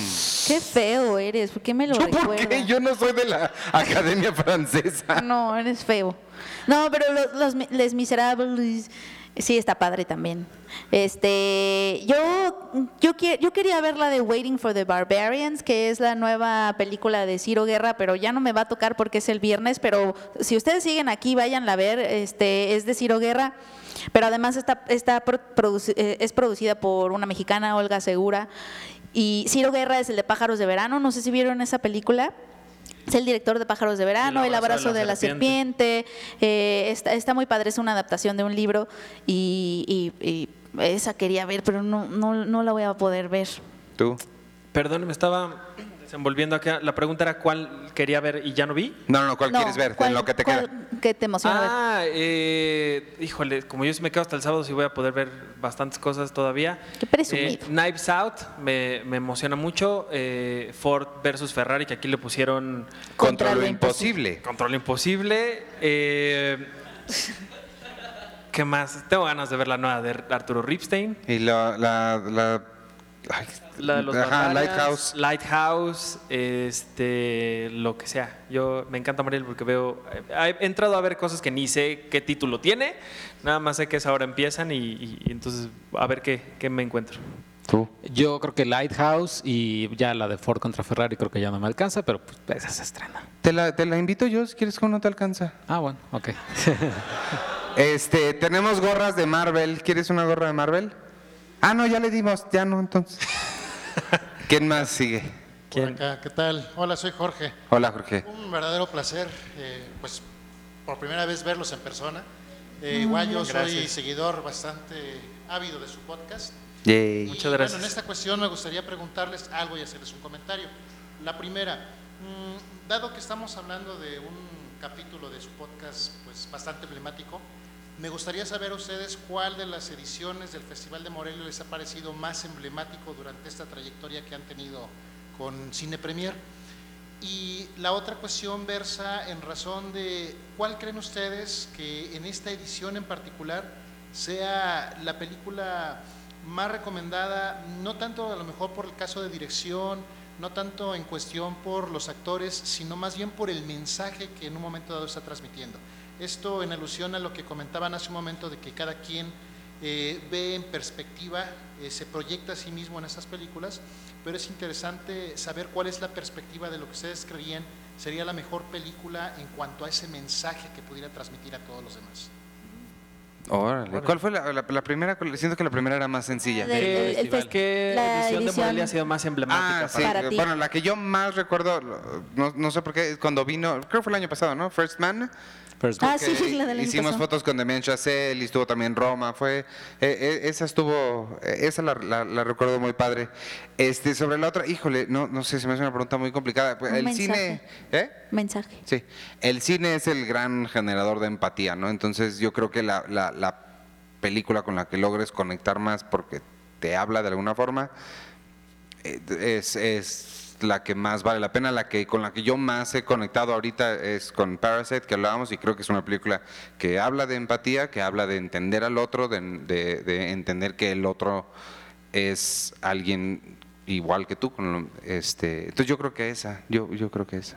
Intenté contestar lo más rápido que pude para darle chance a más gente porque tenemos poco tiempo ya. Sí, este, bueno, el, cuando vino del Toro, creo que me, me acuerdo mucho de esa, no sé si porque hubo mucho rush o algo así, y yo creo que en temas relevantes, más bien por, por la relevancia que tiene ahorita, este, ah, va a haber películas de mujeres cineastas indígenas y creo que eso eh, vale la pena echarle un, un vistazo a, a- a los trabajos que, que- que van a traer a partir de mañana, porque justamente estamos como, como buscando esas nuevas miradas y, y- y hay cineastas, mujeres indígenas este, muy, muy talentosas y justamente están presentando sus proyectos este, este Pues ahí está Rojo de María Está Candelaria Rojo, es- Palma Marcelino. está Tío Jim de, de Luna Bueno, eh, pero Rojo podría ser una buena respuesta a lo que a lo que preguntas porque Rojo es un proyecto documental de una mujer que se llama María Candelaria Palma Marcelino, que justamente ella tenía ganas de contar una historia, ella no había estudiado cine, pero a través del Festival Ambulante, que tiene un ciclo de, una serie de actividades que se llama Ambulante Más Allá, me parece, la capacitaron como para que contara su historia, ella crea esta historia de Rojo, eh, que la van a poder ver aquí en, en Morelia. Y fue con ese proyecto que consiguió que Guillermo del Toro la becara para estudiar cine en cualquier parte del mundo. Y ella lo que hace es hablar de un chavito que es franelero, me parece, o hace malabares en Acapulco, pero en este Acapulco horrible de todos los días, tan violento, tan horrible, tan lleno de, de sangre y de, y de horror, ella encontró esta historia bonita de cómo superarse a través de algo que no sea... eh, pues la misma violencia, ¿no? Y yo aprovecharía, y justo hablábamos hace ratito muchísimo de ella, la película de Ya no estoy aquí me parece una gran, gran apuesta sobre el demostrarte qué es lo que puede hacer la cultura en cualquiera de sus formas, particularmente en los momentos o en las circunstancias más oscuras en la que puedas estar rodeado. Estamos hablando de una película que se, que se gesta en Monterrey durante el inicio del narco, entonces el que ellos encuentren en su baile y en su música un escaparate me parece maravilloso y rápido. El Guillermo del Toro el, hace dos años fue increíble para mí. Yo me quedo con Gravedad, cuando vino Alfonso Cuarón con Ah, Gravedad. claro, sí. Y igual que Iván Parasite, creo eso. Ya. ¿Quién más? Mira, sí, de rápido. Hola, hola, yo por aquí me llamo Tony y es, eh, pues es muy chido verlos en persona porque pues siempre es imaginármelos, ¿no? Mientras los escucho. Y pues mi pregunta es como, ¿qué tips tienen para, con todo el ajetreo que tienen del trabajo y sus vidas personales, para tener el tiempo para ver tantas películas? Esa sería mi pregunta. Híjole, cuando lo descubras, nos avisas. Eh, Es, es bien, ese es, ese es creo que el, el gran dilema en el, que, en el que vivimos. Yo personalmente sí te puedo decir que casi nunca tengo chance de ver, este, no, no, no, lo han notado en el podcast, casi siempre cuando son de estrenos, la mayoría son, una- de todos los estrenos ha visto uno o, o- o dos si acaso, sí es bien difícil para mí ir al, ir al cine, entonces pues no tengo respuesta porque no hago lo que estás diciendo que hago. ¿qué hago? Voy sábados y domingos a veces cuando puedo, pero sí está muy cañón, sí está muy difícil. Sí. sí. Mira qué rápido, ¿quién más? ¿Por qué traes una playera de Seinfeld? Qué padre. ¿Ya escuchas el podcast de Seinfeld los lunes? Con Carlos del Río. No vino Carlos del Río. Qué padre. ¿Qué más? ¿O quién? Alguien ya tiene el micrófono, ¿no? ¿O no? Ah. No. Ella. Hola. La primera y la última. Muchas No, no, gracias. no, no, no es la última. ¿Por qué nos corres? No, yo fui la primera al y la última. Oye, bueno, más que nada es un agradecimiento. La verdad, este, yo los vengo conociendo desde el principio de año. Y bueno, creo que ustedes, eh, con toda la pasión que, que dan al hablar de cine, o no sé si soy la única persona aquí, pero nos inspiran a seguir viendo cine. Porque yo, la verdad, Ay, qué bueno. Eso es lo que He queremos. estado, bueno, estuve en un tiempo viendo películas que la verdad no, no sentí que valía mucho la pena verse. La verdad a lo mejor no estaba yendo al cine a otro, a otro tipo de ciudades, porque yo donde yo vivo nada más sacaban puro cine comercial. Entonces creo que me inspiraron y bueno, quiero, es más, más que nada es un agradecimiento y bueno, les deseo mucha suerte en lo que sigue. Qué bueno, qué Ah, padre. muchas gracias, gracias, gracias qué por linda. venir. A ver. Ah, sí, me faltaron dos personas, ¿verdad? Tú y alguien más de atrás me faltó. Híjole, a ver, DVD sorpresa, espérame. Sorpresas. Parque y Miss Bala y Parque eh, Escape. Ya. Son dos y dos. Listo. ¿Quién más? Ah, hola. Hola, primero que nada, bienvenidos a Morelia. Gracias. Gracias. El podcast, obviamente, su revista genial. Y es una pregunta precisamente en torno a la revista. Hay una sección que a mí me gustaba muchísimo. Ándale, Jessica. Sí. Híjole, Jessica, no. ¿Cómo? ¿Cuál, cuál, fue- cuál era? Más negro que el sí. Ay, sí, ves, alguien la extrañó. Sí, a mí me gustaría saber ahora sí por qué la quitaron. E igual también un complemento muy padre de su revista cada mes eran los pósters. Bueno, el, póster te lo... Los pósters. Ay, los postes. Sí, los pósters te los respondo yo, que esa parte tiene un poco más que ver con acá. Este, qué bueno que me preguntas eso porque seguido veo los comentarios en Facebook y todo y no puedo ponerme a contestarle a cada uno. Yo de verdad quisiera que todas las ediciones tuvieran tres pósters. Eh, la- es una realidad muy, pues muy obvia, muy básica y es que cuestan y no siempre, justo lo que hablábamos hace rato, no tenemos necesariamente siempre el presupuesto para podérselos incluir. Entonces, no hay más, no, no hay más razón que eso, es una razón muy fea. Este, pero queremos que siga llegando a lugares como Morelia, por ejemplo, la revista. Y una, el tipo de decisiones que, que toman en, en otros editoriales es empezar a recortar los lugares a donde llega, porque imprimes menos, entonces solamente se la dejas en la, ciudad, en la de. México o en Guadalajara. Nosotros nos interesa mucho que llegue no solamente a diferentes partes de la República, sino en diferentes puntos de esos lugares de la República. Podríamos decir, nada más en Sambors, pero no, porque no en todos lados hay Sambors. Entonces, eh, en un esfuerzo de que la película, de que la película, de que la revista llegue a más gente, sí tenemos que, que a veces sacrificar ciertas cosas. Y desafortunadamente el, el- el póster es una cosa que cuando podemos, como ahorita la de octubre, trae, pero, pero no siempre y esa es la, esa es la triste realidad. Y de la Pero siempre hay un sección. mini póster. El mini póster siempre está, eso sí, Y siempre. está padre. sí. Ese lo lleva Arthur y le sale muy bien. Este, ay, la sección de Más Negro, qué bueno, gracias por, por recordarla. Sí, no, eh, la idea era nada más hacer una pausa eh, para refrescar historias y seguir investigando más historias. Eh, pues sí, eh, esa sección me gusta mucho porque fue nuestro ejercicio de narración. Era un, eh, un ejercicio de para tener una sección narrativa en la, en la revista. Eh, dejamos de, de sacarla porque quisimos, quisimos hacer una pausa, pero también yo quería ver si si, si se extrañaba, si, si era algo que les había gustado, si si justamente en este ejercicio de escuchar. Entonces, muchas gracias por, por sacarla. Yo la amo, pero, pero igual, o sea, no se trata de que, de que nada más te guste a ti, sino que también era como un ejercicio para ver si sí si, si les, si, sí era algo que, que querían, pues que, les había gustado, si no podemos pensar en otra, en otra sección del estilo. Eh, pero sí, sí, la idea era reto- es retomarla pronto. ¿Otro más?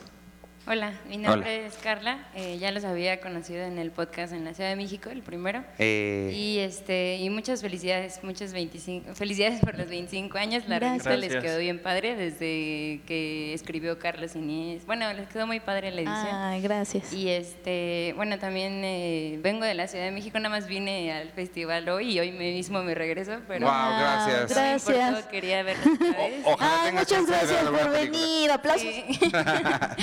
Y bueno, este, sí. gracias. Muchas gracias. Disfruto Gracias. el podcast, la revista, es como parte importante de mi semana y de estar escuchando caminando al trabajo, etcétera. Y pues mi, re- mi pregunta era de este año, ¿cuál es su, como la que se está perfilando de su película favorita y de estos meses que faltan, cuál es la que más les urge ver o, o quieren ver? Gracias por todo. Hacemos por Eh, yo la que está así ahorita en primer lugar, no sé si sería Midsommar o The Farewell, eh, cualquiera de esos dos. Y la que más espero es Uncut Gems de los Safdie. Yo creo que es la, eh, esas tres. son. Está bien padre. Sí. ¿Tú, Arturo? Puta madre, no tengo la menor idea. O sea, esa es una pregunta bien difícil que espero hasta el último momento para responderla. No, no sé. Eh, creo que este año me han gustado muchas cosas. No me puedo ni siquiera acordar de alguna en, en particular. Entonces, no sé, prefiero no contestar. Eh, bueno, yo estoy entre The Farewell o Portrait of a Lady on Fire y que- tengo muchas ganas de ver Marriage Story de Noah Baumbach. Eh, yo estoy también en- entre varias estaría hay una que se estrena en Netflix la semana que entra que estuvo en Toronto que se llama Dolemite is my name en español le pusieron Dolemite es mi nombre Mi nombre es Dolomit. mi nombre es Dolemite este es con Eddie Murphy el regreso de Wesley Snipes que ya ni él se acordaba que él existía es, es una película increíble esa es creo que creo que es la que más me ha gustado pero está cer- muy cercano con Jojo Rabbit que tu- tuve chance de ver en Toronto y este, pero sí vean Dolemite la semana que entra. De verdad no se van a arrepentir, se los prometo. ¿Cu- ¿Quién más? Creo que nos queda chance como para dos más. Si no, afuerita aquí platicamos. Hola, buenas tardes. Mi nombre es Cristian. Ah, Seinfeld. Sí. Eh, obviamente No, escucho llama todos los. Cristian. Sí, no, te vi saliendo de Cleo, aunque Penny se me escapó. Eh, um, escucho todos los podcasts de, de, de Cinema Premier y uh, lo mío es un comentario y reconocimiento a la vez. Para Iván, en varios, en varios podcasts has comentado sobre el hecho de, de hacer lo que tú quieres, que nadie te detenga. Recordabas en 10 cosas que de ti, eh, que, ay, ¿quién es? Este, Heath Ledger le dice. Heath Ledger, ajá. Entonces, en parte es lo que me hace estar aquí, en Eh. parte es lo que me va a hacer estar el próximo año en Toronto. Este, eh, les vengo siguiendo hace como cinco años más o menos. Eh, me lamenté muchísimo no haber estado para La La Land, tuve que ir a corretearle a Estados Unidos para poder verla antes de febrero, en el mismo 2016. Y es eso, creo que um, por los comentarios en diferentes lugares, eh, es, es- es el hecho de la búsqueda de, de tu sueño, que nadie te detenga, que nadie te diga no puedes, cuando en realidad sí puedes. A mí siempre he sido una persona que me falta el último empujón, nada más. Si quiero, tengo la idea, pero me falta eso. Y mucho lo he tomado de, de ti, Iván, el hecho de que puedas hacer las cosas, de que quieras que te decidas y lo hagas. No, muchas gracias. Qué, qué padre, me da mucho gusto escuchar eso. Eso es justamente lo que más quiero es, es que impulsar a la gente a, a- a que haga. Me da de verdad mucho gusto. La frase que estaba diciendo o a la que hizo referencia es de 10 cosas que odio de ti. Eh, Heath Ledger le dice a Joseph Gordon-Levitt, nunca dejes que nadie te diga que no mereces lo que quieres. Y creo que es, eh, aplica para, en ese caso aplicaba para Bianca, pero creo que aplica para lo que sea. Y sí, este, la, la otra cosa importante es si alguna vez te encuentras a ti mismo diciendo, ay, alguien debería hacer tal cosa, tal vez tú eres la persona para, hacer, para hacerlo. Este, continúen creando, hagan, salgan, aviéntense. Yo también soy como tú, yo también necesito ese último empu- empujoncito. Tengo muchos planes que están en planes precisamente porque me hace falta alguien que, que me diga, ¿sabes qué? Yo creo que esa es buena idea. Eh, una de las lecciones más grandes es aprender que no hay ninguna regla, no hay nada que impida que tú seas, que tú no seas esa persona que te dice a ti mismo, yo creo que esa es una buena idea. Y es el, caso del podcast creo que es muy, muy claro. Nosotros queríamos hacer algo para hablar y pues tú hazlo, háblalo y si a ti te interesa, y es lo que siempre les digo a la hora de crear textos, de hacer lo que sea, si a ti te interesa, hay una gran posibilidad de que haya gente afuera que también, el podcast de Seinfeld es un muy buen ejemplo. La verdad cuando Charlie me lo propuso le dije, güey, nadie recuerda a Seinfeld y menos en México. Y no sabes lo equivocado que, que- me he encontrado. Y, sí, si a ti te gusta, a alguien más le va a gustar, vayan y hagan y no se detengan por nada. Y, y ya, gracias. Qué bonito tu comentario. ¿Quién más tiene algo? Ay, falta regalo. ¿A, a quién le faltó? ¿Faltaron dos? Oye, ya no. Ah, nos queda todavía la gorra, oye. Alguien más ya tenía micrófono, ¿no? Hola, ¿qué tal? Hola. Bueno, este, mi pregunta es sobre Parasite, ya todos la vieron, les gustó. Creo que estamos de acuerdo, pues, que es la, la panacea, ¿no? Entonces, mi pregunta para ustedes es, eh, ¿esta película cómo altera su predicción de Oscar para mejor película, director, etcétera? Pues, bueno, no sé. En mi caso. O sea, eh, no sé cómo contestar eso. Este, no, yo no, en primera no creo que, que altere mucho porque no sé si vayas a figurar en otros lados más que en extranjera, ¿no? Posiblemente. Sí, Sí, no, no no creo creo- que la- llegue. No, no sé, pero Sí, tiene una distribuidora chiquita, o sea, es Neon.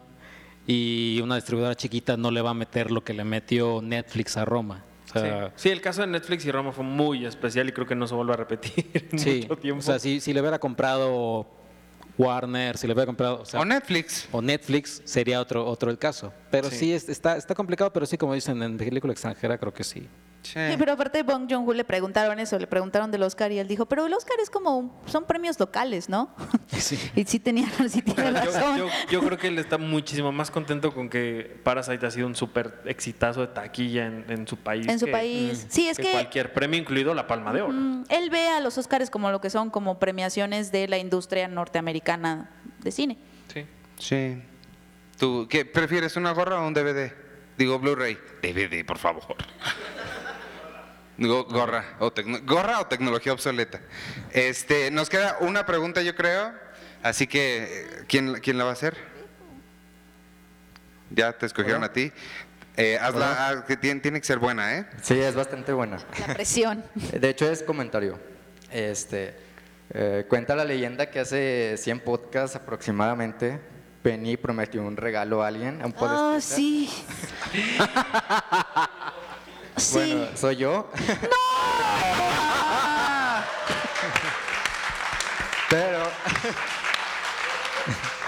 Y vine hasta acá por él. Vine, Y vine hasta acá. Toma, dale la bolsa, Este, dile no, que pero- siempre lo pensaste. Tengo que, eh, en vez de que reclamar el premio, vengo a darte a ti un premio. Ay, esto es, Una es- agenda. No, es así. Mía. Una agenda. Esto no debía ser así. Debió ser al revés. Nada más para que sepas, un día no, no pudimos empezar el podcast, nos tardamos como 40 minutos porque quería entrar a buscar un mail donde estuviera tu nombre. Sí, es Y que al se- final terminamos de grabar y ni dijo tu nombre, ni dijo, ni encontró el correo. Nos tardamos una hora en empezar y bueno. no tenía que Pero se le me puede- perdió tu nombre, ya no lo encontré y todo. ¿Le puedes dar este? Sí, no, pero este no va a ser. Sí, lo sigo prometiendo. Bueno, yo también te quiero entregar, es un libro, yo lo escribí. ¡Wow! Te lo, quiero- te lo voy a, a dedicar, es el primer ejemplar de hecho. ¿Cómo se llama? ¿Cómo se Órale. llama? Es el primer ejemplar. El libro se llama Agua y yo, yo lo escribí. Oye, qué bonito nombre. Muchas gracias.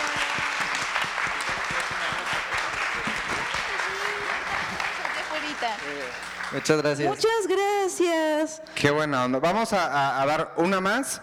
Pues Ya no tengo regalos, nada más sepan eso y bajan todas las manos, ¿no? y se salen. Este, uno, uno más y ahora sí, porque si no, este, ya nos tenemos que ir.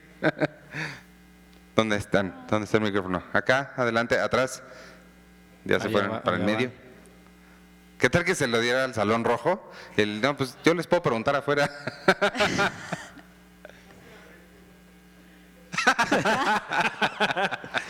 Ahí estás.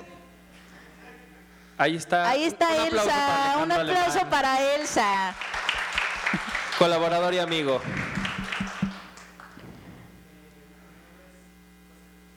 Usa tu voz de micrófono. Uh, ¿No? que no. Ah, yo puedo Si darle el quieres, yo, mío. a ver, voy para Ah, que. o Arthur. pa' que, No, ya oigas. ¿Ya? Ya. ¿Ya? Ah, bueno. Ah, sí, ya. Eh, mi nombre es José Luis. Yo los escucho desde hace como tres años, tal vez. No, qué podcast. padre. Qué padre. Eh, los empecé a escuchar cuando me mudé a, a Tasco, eh, a la universidad. Tuve que dejar a mi familia en la Ciudad de México. Entonces, ustedes fueron gran parte de, de ese apoyo emocional que, que me ayudó. qué a- padre vivir Ay, en muchas Tasco. gracias, qué padre. Está diciendo No, nos está más diciendo- que vivir en Tasco, Iván. Nos por Dios. está diciendo que dejó Tasco. Eso. fue- técnicamente. Ah, no, al revés. Se Él fue a vivir de a la ciudad a, Tasco. Ah, y, y lo bonito que de eso es que en Tasco él encontró en nosotros Mu- algo padre. Eh, Ay. de- díganle gracias por eso. Muchas gracias. No, qué, Y, no, qué padre. y bueno, después pues terminé aquí en Morelia, estudiando en la UNAM, estoy. Ah. Qué padre. Y pues ya estoy prácticamente a punto de hacer mi tesis, entonces prácticamente fueron ustedes parte de ese proceso, proceso universitario. Ay, qué padre. Muchas qué felicidades. gusto, Gracias. no, qué gusto. Muchas gracias por dejarnos acompañarte. Sí, muchas gracias a ustedes. Y les quiero hacer la, la pregunta que probablemente sea de mi tesis. Ay, no. Es- Ay, Dios. ¡Qué presión! Eh, ¿Creen que el cine construye la imagen de la realidad? O sea, ¿influye el cine en cómo las personas ven, eh, ven El- su mundo? Ah, yo sí creo Sí, totalmente puede, que sí. puede hacerlo, claro, sí. Yo sí creo totalmente, que sí. Sí. Sí. La, la manera en la que... O sea, es, es una, es, un- o sea, es una de las si cosas, citarnos o, o- o hacer. No, creo- sí, no. es una de Que las cosas, más. o sea, es una de las cosas que yo creo que sí construye tu mundo. Es una de las cosas, o sea, El arte, creo que al final, ¿no? No, y no solo el arte, tu memoria, lo que a ti te dicen de ti en tu casa, la educación que recibes, las historias que te dicen tus papás sobre ti, las historias que te dices tú sobre ti, las historias que ves eh, en el cine que te dicen quién eres, cuál es tu lugar en el mundo, etcétera. Claro, o sea, es que eh, si lo piensas, no somos, o sea, lo que nos construye como personas son puras historias, son ficciones. Eh, estamos construidos de narrativas y el cine es una de esas es una de esas narrativas que nos construye. O sea, no diría que es todo, pero sí definitivamente construye tu imaginario del mundo. Y además por eso se han filmado las historias que han filmado. Cada quien trae consigo algo dentro que hace quererle, querer contar esa historia de esa forma. Si a Cuarón no le hubiera pasado lo que le pasó, no hubiera existido Roma, por ejemplo, o no hubiera, o a Buñuel no se le hubieran ocurrido tantas cosas si no tuviera su propia historia y hubiera sido, eh, pues sí, lo que lo construye desde dentro. Entonces yo creo que sí. Exacto. Y- y sobre todo el cine lo que hace es reforzar eh, culturas, refuerza la cultura, este, precisamente, y normaliza cosas. O sea, normaliza, igual y no, no o sea, no, a veces el cine no inventa las cosas, sino que las normaliza, sobre todo, y refuerza ideologías, y refuerza culturas, y refuerza formas de pensar y visiones del mundo. Y eso es la, la- de, de ahí la importancia de la representación. Y a veces cuando se quejan de que "Ay, es que no me gusta que haya cuotas, funcionan justamente por eso, porque la, la- la representación y darle visibilidad a las cosas las normaliza y eso puede ser muy benéfico para, para todos. Listo. Gracias. Pues, ya creo que ya tenemos que irnos. Muchas gracias por Pero venir. muchas gracias por habernos acompañado. este- Igual, de, de- de cualquier forma, ahorita si quieren nos vemos allá, allá afuera sin, sin la presión de ya dejen el teatro porque lo vamos a usar para algo. Y este, pero muchas gracias por haber venido, de verdad se los agradecemos, por escucharnos semana tras semana, por leer eh, la revista, por estar pendientes de, de nuestro sitio, de las redes, por comprar palomitas pop de Barcel. Este, y, de verdad, no, de verdad, de verdad, muchas, muchas gracias. Lo apreciamos muchísimo. Lo que di- dijeron hace rato, lo que dijo Jessica hace rato, es muy cierto. Sin ustedes, sin el Premier no sería nada. Entonces, todo es para, para ustedes. Muchas gracias. ustedes son las que, los que la mantienen. Ustedes. Y, y- y nos vemos allá afuera si quieren. Si no, pues ya váyanse a cenar o a ver otra película. y este, y ya. Muchas redes. gracias. ¿Y? Ah, claro, sí es cierto, espérate, es podcast. Este, yo soy Iván Morales y me pueden seguir en arroba Iván Morales y en todas las redes sociales de Cine Premier, arroba Cine Premiere con la E al final en Twitter, Instagram, en Spotify y por ahí. ¿Y tú? Yo soy arroba peñoliva. Y yo soy arroba Artur HD. Yo arroba Checoche. Y ya. Y ya. Adiós. Gracias.